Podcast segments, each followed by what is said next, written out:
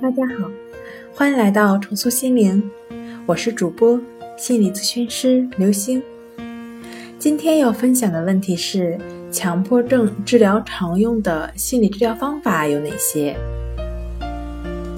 主要有认知行为疗法、精神动力学治疗、森田疗法、行为疗法以及心灵重塑疗法。今天跟您分享到这儿。这里是我们的重塑心灵，欢迎关注我们的微信公众账号“重塑心灵心理康复中心”，也可以添加幺三六九三零幺七七五零与专业的咨询师对话。那我们下期节目再见。